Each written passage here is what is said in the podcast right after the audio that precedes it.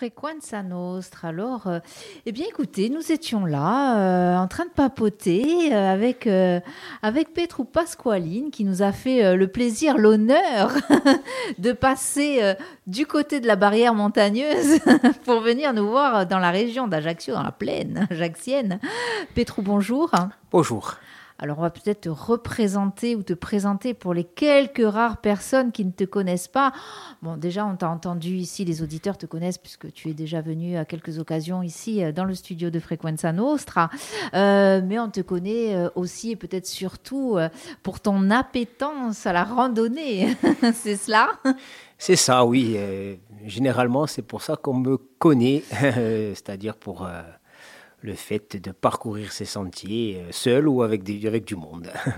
Alors, ces sentiers, hein, ce sont les sentiers de Corse, mais je crois que tu te balades pas qu'en Corse. Mais bon, c'est principalement, et c'est nous, c'est ce qui nous intéresse pour l'instant, c'est euh, nos sentiers euh, ici.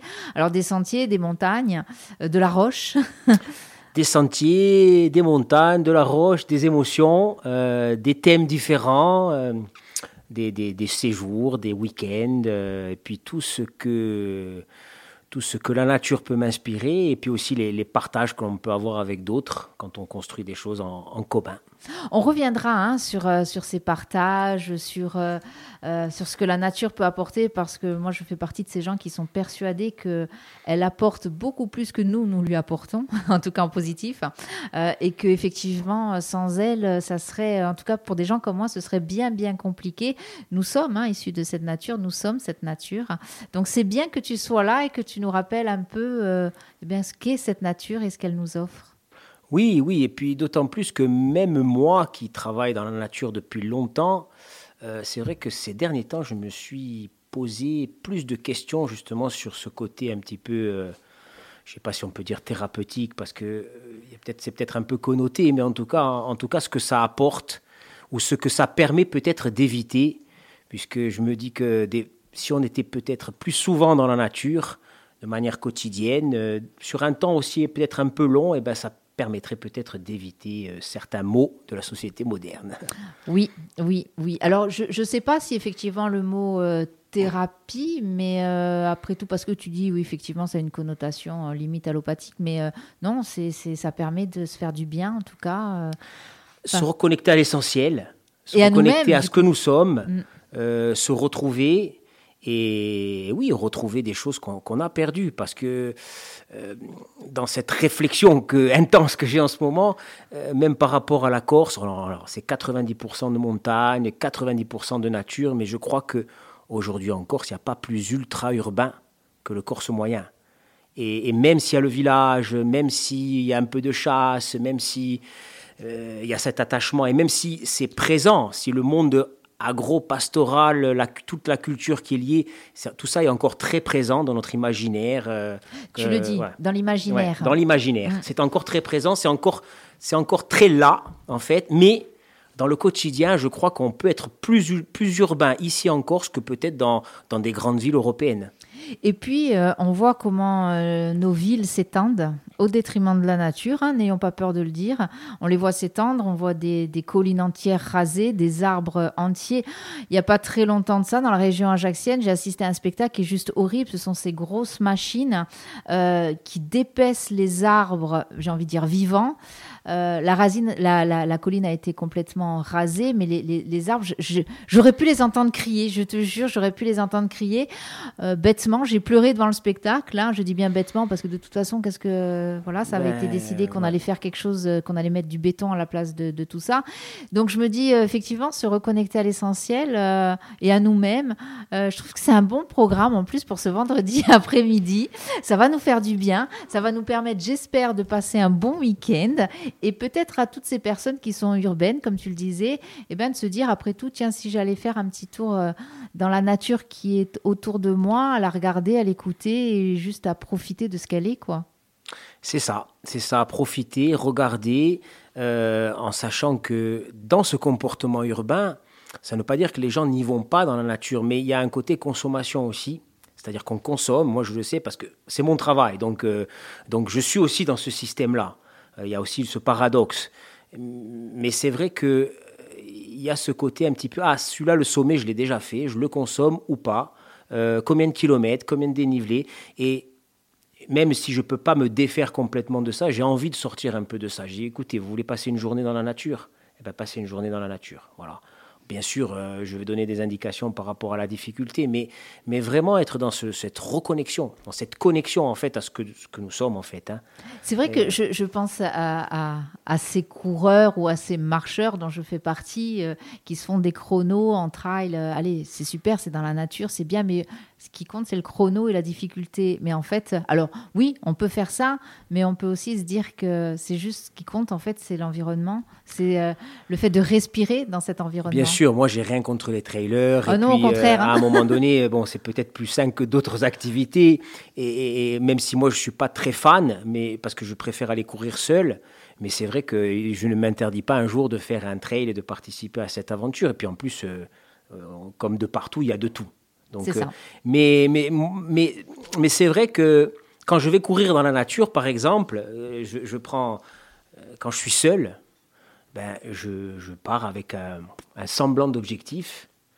Et puis à un moment donné, je commence à ramper sous le maquis. Je me dis, tiens, là, il doit y avoir une ruine. Tiens, et puis là, je suis jamais allé voir derrière. Ah, puis tiens, j'ai envie de m'asseoir et de regarder la mer au loin. Donc, et, ça, et ça peut être très sportif. Donc il y a même une autre manière peut-être de faire du, du, du sport ultra je dirais en montagne, où euh, on est aussi sur de, de, de, la connexion. Euh, parce que je, je peux t'assurer qu'on peut avoir des gens dans la nature, mais qui sont pas connectés. Parce que je pense qu'il faut un certain temps aussi.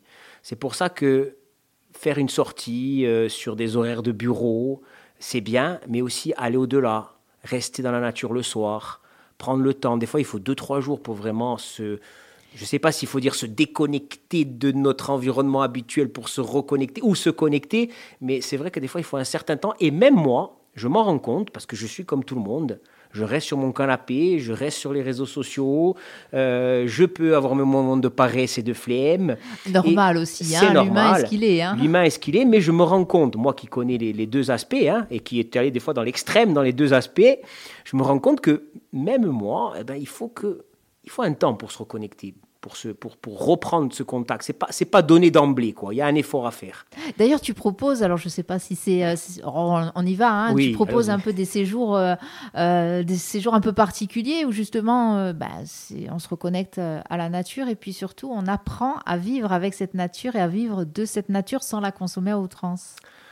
Oui, oui, là bientôt, bah, là aussi, c'est par rapport au partage, hein, parce qu'il y a aussi les humains dans la nature et euh, on m'a proposé de faire un séjour randonnée yoga que je vais bientôt faire dans la forêt de Vitsavone. Donc ça, moi, je suis pas du tout spécialiste de yoga, mais je me dis, tiens, puisque, puisque ça, ça, colle bien dans, dans, l'éthique et, dans, dans, le partage, donc je me suis dit, pourquoi pas Et j'avais déjà fait par ailleurs hein, d'autres, séjours de ce type. Et aussi, euh, là, euh, avant-hier, je me suis dit, tiens, le 11 et le 12 et le 13 novembre, il n'y a rien, enfin, il y a trois jours de possible à utiliser, je dirais, et, pourquoi pas euh, se lancer dans, dans, quelque chose que j'ai envie de faire depuis longtemps, c'est amener les gens à utiliser leurs capacités naturelles dans la nature. Hein. Donc, euh, je ne ferai pas euh, ça tout seul, je ferai ça avec une amie qui, a des compétences particulières et, qui s'est proposé justement de, venir faire ça avec moi. Donc, euh, moi, ça m'intéresse de développer cet aspect, ne serait-ce que dormir dehors. Beaucoup de gens se. Voilà. Alors peut-être que, la peut-être que la première nuit dehors, ça peut faire peur, peut-être qu'on se dit où ça va être humide, mais si on commence à avoir un petit peu d'équipement, si on commence à choisir le bon endroit, si on commence à faire le feu au bon moment, ça peut devenir vraiment quelque chose. Euh, peut-être c'est là le vrai mot, le véritable sens du confort. c'est ça. Alors tu m'as bien dit, il n'est pas question euh, dans ce genre de choses de parler de survivalisme parce que c'est un mot qui a été mis à la, mode depuis euh, mm. deux ou trois ans, mais c'est quand même un moyen de se dire, euh, d'apprendre en tout cas ou réapprendre des gestes que peut-être les anciens connaissaient eux. Oui, oui, et puis, et puis apprendre, moi aussi apprendre, parce que dans, dans, dans ce genre de, de choses, je je ne pense pas qu'il y ait un spécialiste et des gens qui écoutent. Et voilà, c'est plus un partage. Et je pense que c'est être un médiateur entre un public et un environnement et amener les gens à, faire émerger leurs propres compétences. si on se retrouve face à un problème ou, si on a par exemple envie de, créer un abri confortable, euh, se protéger l'humidité, chacun va y mettre du sien à un moment donné. Si on, si on est dans le partage et si on, si on, si on, éveille, je dirais, les gens à, à l'imagination, quoi, à l'imagination pratique pour pouvoir faire euh, certaines choses justement dans la nature. Alors c'est vrai que survivalisme, ça me plaît pas trop. Ça, bien sûr, ce sont des compétences qui peuvent servir pour survivre, mais c'est pas le but. C'est pas le but. Le but, c'est de vivre dans la nature et de vivre en connexion avec la nature, de, de, de réécouter les arbres. Il y a tout un, tout, euh, et la faune, et la, faune, parce que mine de rien, on a, on a une sacrée faune ici. On a tendance à l'oublier, hein, à part pour la chasser, la pauvre. Mais euh, sinon, euh, et encore pour en faire plus du tableau de chasse qu'autre chose. Mais euh, vraiment, il y a, y, a, y, a, des bruits. Moi, je me souviens, il y a des années de ça, d'avoir assisté au brame du cerf avec le parc naturel de Corse pour les recensements, justement. C'est juste magnifique. Il y avait cet instant qu'on appelle l'instant bleu.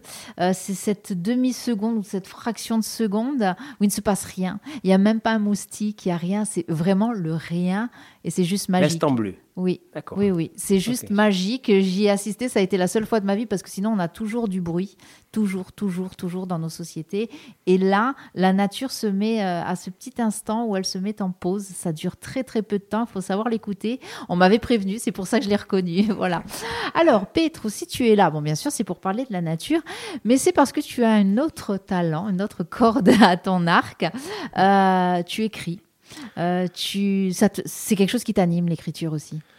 Alors, l'écriture, ça m'anime euh, beaucoup.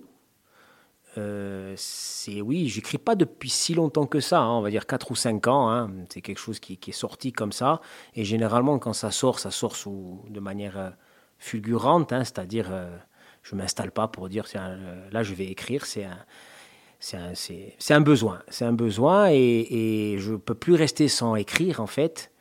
Et c'est vrai que je me suis rendu compte que même si je n'ai pas pour... Euh, même si en ce moment, par exemple, je m'intéresse beaucoup à tous ces écrivains, notamment américains, qui sont dans le nature writing et tout, le, tout, tout, tout ce que peut inspirer la nature en termes d'inspiration euh, littéraire. Hein.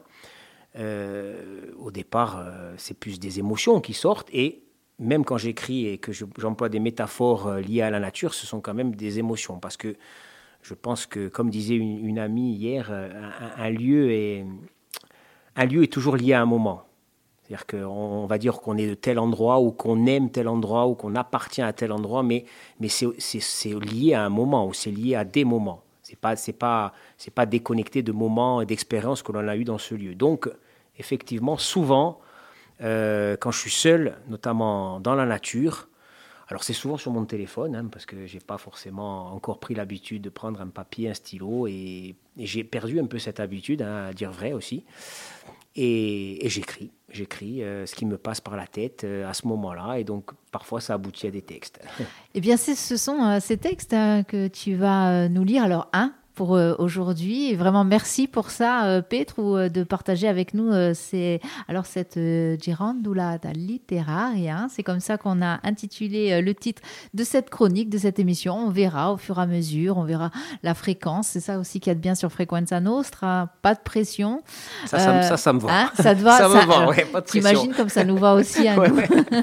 Donc, l'intérêt, enfin, l'intérêt, là, voilà, on va écouter ce texte que tu as écrit. Est-ce que tu peux nous expliquer déjà peut-être nous parler de l'endroit euh, qui a motivé ce texte Alors peut-être l'endroit ou le moment, je ne sais pas. Alors déjà, je me disais, hein, pour préciser un petit peu ma pensée, euh, ce que je disais tout à l'heure, c'est que, euh, que la nature, la montagne, ces chemins sont autant de métaphores de la vie que des espaces propices à la création. Et donc Girandula, c'est vrai, à Girandula, le nom que j'avais choisi, et aujourd'hui je suis d'autant plus content parce qu'au début, je l'ai choisi parce qu'il me plaisait, parce qu'il fallait choisir un mot. Mais aujourd'hui, je me rends compte que c'est pas un hasard. Parce que Girandula, ça peut aussi vouloir dire errer. Donc euh, partir, donc errer sans but précis, sans autre souci que de se connecter à l'essentiel et, de se débarrasser du, superflu. Et euh, c'est vrai que quand on analyse un petit peu euh, tous les auteurs qui ont parlé de, de cette errance, de ce que ça pouvait nourrir en termes de création, on parlait que enfin, on dit à un moment donné que l'exploration imprévue, ça peut être une manière de vivre qui peut nourrir aussi la créativité. Et donc euh, pratiquer cet art de l'errance et laisser sortir ce qui anime les ressorts de l'âme, les émotions et les états d'âme du moment. Alors c'est pour ça qu'au-delà de, effectivement, de mon activité de guide, aujourd'hui, je vous propose, si vous le voulez bien, si tu le veux bien. Moi, je le veux. et, et c'est fait un peu par hasard, hein. vraiment, ça s'est fait un petit peu par hasard, parce que notamment ce texte-là que je vais, que je vais euh, te lire, euh, vous lire après, euh, parce que je me suis rendu compte que bah, déjà, une fois qu'on écrit un texte, il ne t'appartient plus, et il a été récupéré, et il a été traduit, il a été traduit en anglais, il a été traduit en allemand, il a été lu aussi dans des, euh, dans des stages comme ça, euh, où les gens se connectaient à la forêt, et en même temps, parfois le soir autour du feu, lisaient des textes qui les inspiraient, que ce soit d'auteurs connus, ou que ce soit des textes des participants eux-mêmes, ou, eh ben, y a, comme ça, il y a un de mes textes comme ça qui a voyagé, et j'ai trouvé ça sympa, et je me suis dit, ben, pourquoi pas essayer de d'avoir non de pas abandonner le côté spontané, mais ça pouvait me donner une petite discipline pour pouvoir écrire euh, de manière plus régulière en associant chaque fois l'écriture avec un lieu. Eh bien, c'est fantastique tout ça. En plus d'imaginer que ces mots voyagent aussi loin. Ah oui, moi, ça m'a, ça m'a bien sûr. Et puis ça m'a permis de, de, de, prendre conscience de certaines choses qui m'animaient, mais des fois on n'a pas encore les mots sur ce qu'on est en train de vivre et ce qu'on est en train de faire. Et, et voilà, moi je suis assez spontané et euh, c'est souvent après que je m'explique les choses. Eh bien, alors. Alors, ben, ben alors, ah, un, de ces, un de ces endroits qui m'a inspiré ce texte, c'est un, un, endroit privilégié pour moi, hein, di, di un logo cabigursino, hein, euh, donc in cabigurso, e di bere che di un logo che di, che di bradigato di boi barrettiani, allora, o cabigurso tutte queste uale che ci incantano e, e di bere che quando ha a ramma, quando ha un lasio di mostrare Gabi Gorsa a un pubblico, spesso eh, sceglio a uale esisco. Donc a uale esisco, bon, di bere che eh, ci, ci, ci sono ragioni affettive di noi che amo viola e mesa Gabi Gorsina e mesa soprattutto sischesa, donc di un paese che conosco, eh. c'est vrai que j'amène souvent aussi les écoles, et, donc, je me suis amené souvent à me promener tout seul hein, euh, dans, cette, dans cette vallée de Cisco. Alors, euh, il n'y a pas si longtemps, je descendais donc euh, le fond de la vallée, je suivais la rivière, on, passait par cette forêt, cette forêt que, l'on a entre tous les hameaux, hein, parce qu'à Cisco, je ne sais plus si c'est 16, 17 hameaux, hein, ce sont des vallées, Cisco, c'est le nom de la vallée en fait, donc après on a Tedje, on a Chibrunas, on a Boussed, on a Crochan, bon. et on a des terrasses de culture partout. Et je me promenais dans cette forêt, forêt essentiellement de chênes, hein, mais qui est une forêt qui témoigne aussi finalement de l'abandon de cette société agro-pastorale, hein, qui est encore, comme je disais tout à l'heure, comme on disait tout à l'heure, très présente et qui a recouvert en fait euh, toutes ces terrasses. Et donc on est dans, un sous-bois très dense. On a une fougère aussi très particulière que l'on trouve qu'à Cisco, c'est euh, la Woodward Radicant, si je ne me trompe pas, qui est une fougère tropicale qu'on trouve ailleurs. Hein. On, trouve, on la trouve du côté de Amalf en Italie, euh, en Algérie, mais en Corse, on la trouve qu'à Donc euh, c'est aussi une curiosité. On a l'impression comme ça d'être dans une sorte de forêt tropicale qui a recouvert le travail des hommes du 19e siècle. Et donc je me suis arrêté au bord de la rivière. J'ai dû, dû, dû, dû, plonger à un moment donné. Et en sortant, en me séchant, ben, voilà, j'ai écrit euh, ce texte. Voilà. Eh bien, on l'écoute. On l'écoute. Cours. Ne te retourne pas. Enfonce-toi dans la forêt. Laisse tes empreintes vieillies au soleil revivre leur passé sans toi et franchis le guet. Effleure les fougères. Laisse rebondir ton regard sur la cime des arbres et saisir ce bout de ciel qui t'appartient pour un instant. Cours, ne te retourne pas. Enfonce-toi dans la forêt. Finis les trajets de ceux qui t'ont précédé pour vivre ce qui va naître, avant même que cela se matérialise dans ton cerveau, avant que cela ne se transforme en souvenir. Vis-le en anticipant par les sens, par les pores et par l'audace. Cours, ne te retourne pas. enfonce-toi dans la forêt. Débarrasse-toi de tes chaussures et laisse traîner les pieds dans l'onde scintillante. Sers-toi de ton équilibre pour, inventer de nouveaux paradigmes et changer les angles de vue. Cours, ne te retourne pas. Enfonce-toi dans la forêt. Laisse les certitudes s'effeuiller et venir nourrir la terre nourricière de fragments en éternelle recomposition. Laisse-la te prendre et te transformer, te laver des péchés des autres, des absents et des défaillants. Cours, ne te retourne pas. Enfonce-toi dans la forêt. Écoute les libellules qui tournoient en riant de ta vanité, de ta démesure ridicule, de tes fautes qui n'en sont pas et de tes réussites illusoires. Cours, enfonce-toi, et sors de la forêt un instant, non pas pour la dominer, mais pour l'aimer, pour la pénétrer, pour se laisser envelopper et disparaître en son sein, pour y renaître libre et insignifiant sans aucune volonté de contrôler le moindre atome accroché, suspendu ou en totale recomposition dans la plante à venir. Si tu te retournes enfin, il n'y aura plus d'avant, plus d'après, plus de temps écoulé, plus de misère étouffée, plus de douleur opprimée, plus d'amour à oublier, plus de soucis à inventer, plus d'euphorie à contrôler, plus d'après, plus d'avant, plus d'avant et même pas d'après. Le monde tourne autour de toi, tu n'es rien et tu es le monde. Eh bien, ce silence, le petit, la petite seconde de silence, merci pour ces beaux mots. J'aimerais qu'on revienne sur ces mots. On va d'abord faire une petite pause musicale parce que, alors ça ne sera pas encore, ça ne sera pas en français. Euh, une petite pause musicale. Euh, on peut le dire que nous avons choisi conjointement parce que c'est euh, voilà euh, instinctivement. Oui, c'est un artiste euh, alors que tu as découvert il y a peu, moi aussi. c'est un artiste engagé. il est australien. Il s'appelle Xavier Rude. Alors ça se prononce autrement. Et puis là, on va partir avec lui. Il nous invite à suivre le soleil, follow the sun, et on revient après pour parler de ces beaux mots que tu nous as lus.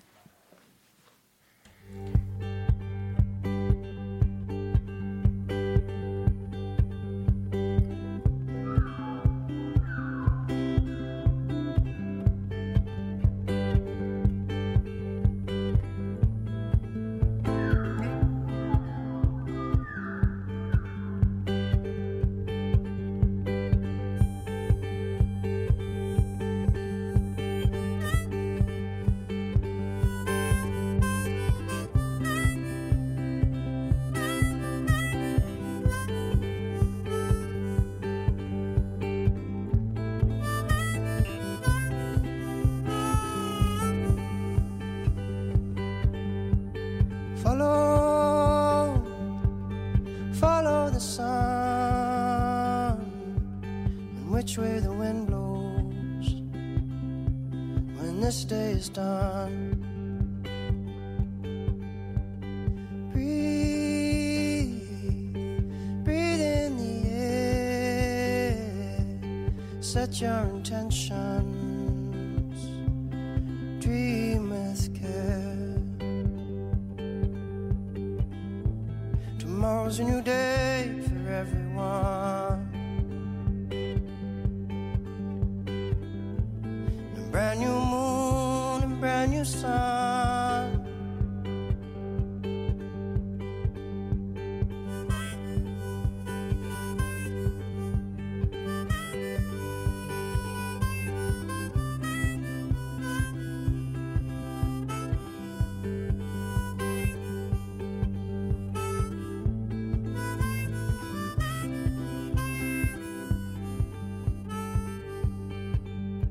So follow, follow the sun, the direction of the birds, the direction of love.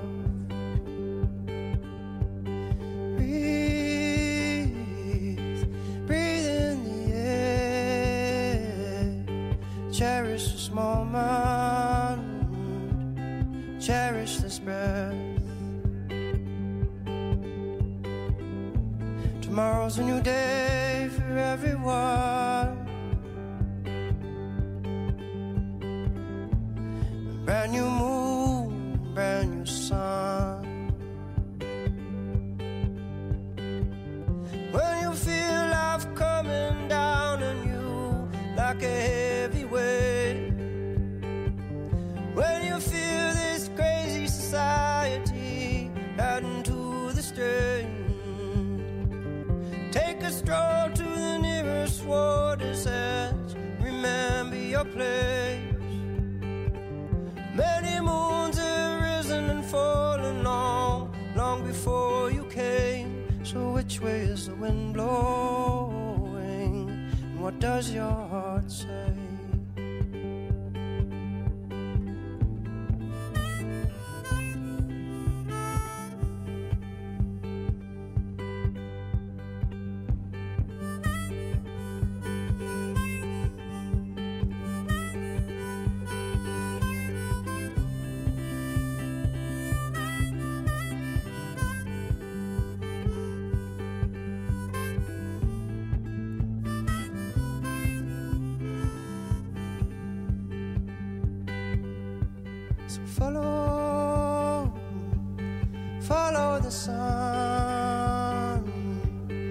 And which way the wind blows when this day is done.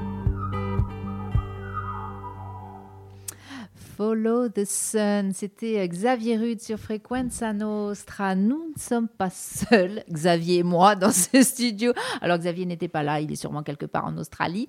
Euh, mais en tout cas, j'ai le plaisir d'avoir avec moi euh, Petrou Pasqualine. Petrou, re, bonjour. bonjour. Alors, Petrou, tu nous as lu un magnifique texte, un magnifique texte, pardon, qui, bah, qui nous invite à plonger dans la forêt et surtout, si je ne me trompe, à nous débarrasser un peu de tout ce qui est superflu hein, et à redevenir euh, bah, ce que nous devrions être, peut-être nous-mêmes. Est-ce que c'est ça Est-ce que ou pas forcément? Franchement, je sais pas. Quand j'écris, enfin en tout cas, le texte, euh, c'est difficile d'expliquer un texte, surtout quand, euh, surtout quand il sort comme ça. C'est-à-dire que, alors, il peut y avoir des moments où on cherche à écrire un texte par rapport à quelque chose, mais là, c'est vraiment alors oui, alors oui, ça a un lien avec la connexion, puisque je suis à côté de la rivière, euh, je me rends compte hein, en relisant, finalement, on franchit le gué, courte, retourne pas. Le franchissement de rivière, ça a toujours une connotation. Euh, le franchissement des confins, le monde du visible, de l'invisible, il y a toujours des, choses comme ça qui peuvent nous animer. Mais après, qu'est-ce que. Enfin... Et, alors, c'est bizarre parce que moi, que ça, me faisait penser à une scène euh, qui n'a rien à voir avec la forêt, qui est plutôt dans la mer. C'est cette scène dans le Grand Bleu, la, des dernières scènes, où euh, ben, Jean-Marc Barr, une fois qu'il est au fond, euh, se tourne et s'en va en fait. Et euh, moi, enfin, j'avais l'impression, ouais, je serais bien rentré dans cette forêt-là pour y rester tranquille. Alors c'est vraiment, vraiment. Alors après Xavier Rude, c'est vraiment fou que tu me parles de ça ah. parce que c'est ah. l'image que j'utilise toujours. Bon ben voilà. Parce que voilà. il y a un peu, je, ben, une fois, je faisais une émission de télé justement et il me posait un petit peu la question et je disais qu'est-ce qui se passe quand j'amène les gens en rando et puis après arrive un moment où les gens ont quand même envie de rentrer à la maison.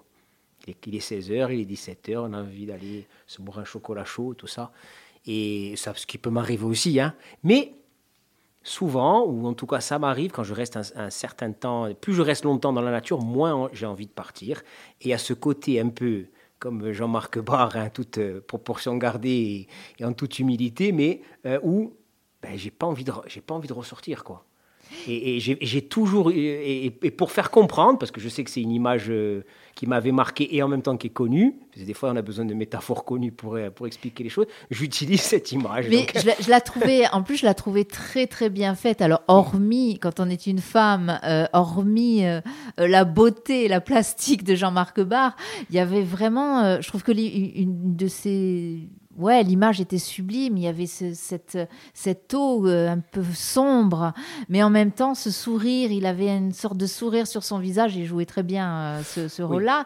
Et euh, Ouais, bon, on sait très bien ce qui m'inquiète un peu, ce qui m'inquiète un peu, c'est que ça veut dire qu'il se suicide aussi. Hein. Alors donc, voilà, c'est donc voilà, où est-ce qu'on est, là-dedans Effectivement, c'est la fameuse ivresse des profondeurs euh, que les euh, que certains euh, apnéistes, alors pas les apnéistes, non, mais aussi les apnéistes connaissent. Mais je crois que c'est surtout les plongeurs en bouteille. Enfin bref, les gens qui descendent bien bien profond dans la mer connaissent ça.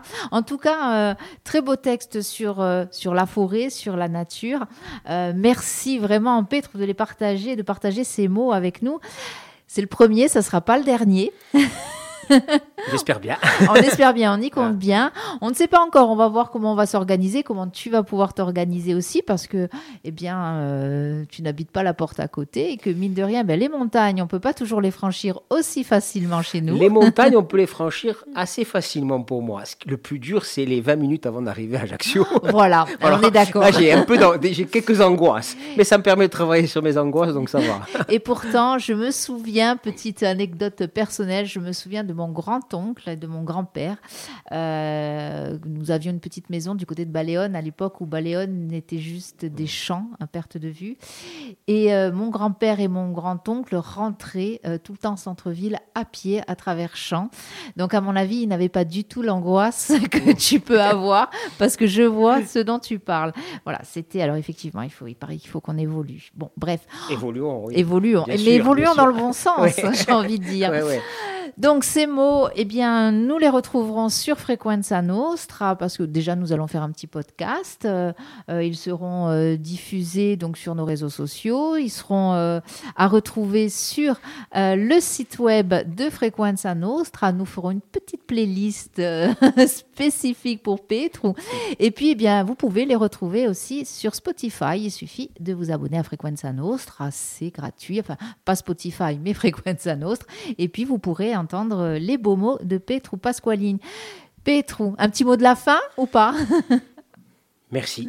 Merci de. Non, mais merci parce que voilà, ça permet de, ça permet de partager des choses qui, plus largement, quoi. Voilà, et puis qui anime. Alors, on va partir euh, en musique. J'ai pas fait exprès, c'est l'ordinateur qui a choisi Marie Laforêt.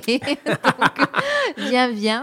Très jolie chanson, euh, mais bon, voilà. Allez, euh, merci Petro, et puis, eh bien, si tout va bien, à très vite. À très vite.